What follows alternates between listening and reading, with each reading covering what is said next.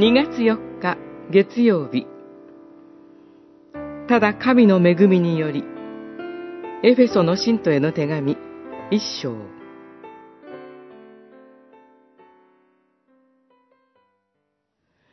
私たちはこの御子においてその血によってあがなわれ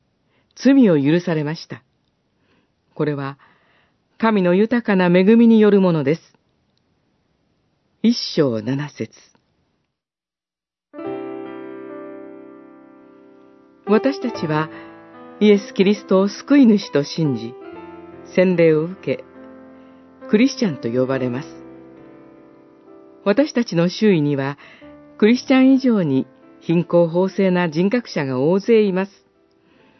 私自身、なぜ自分のようなものが信仰を与えられたのだろうかと自問自答した時期がありました。人間の救い。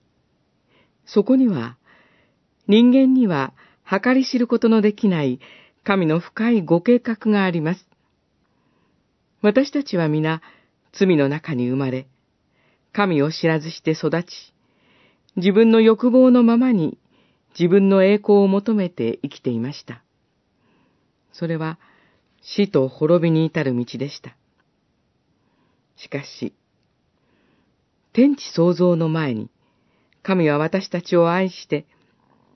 ご自分の前で聖なるもの、汚れのないものにしようと、キリストにおいてお選びになりました。イエス・キリストは私たちのために呪われたものとなって、ご自身の血潮を代価として罪の束縛から解放してくださいました。これは私たちの努力や功績によるのではありません。私たちに対する神の一方的な愛と憐れみによるのです。だからこそ、約束の確かさを確信し、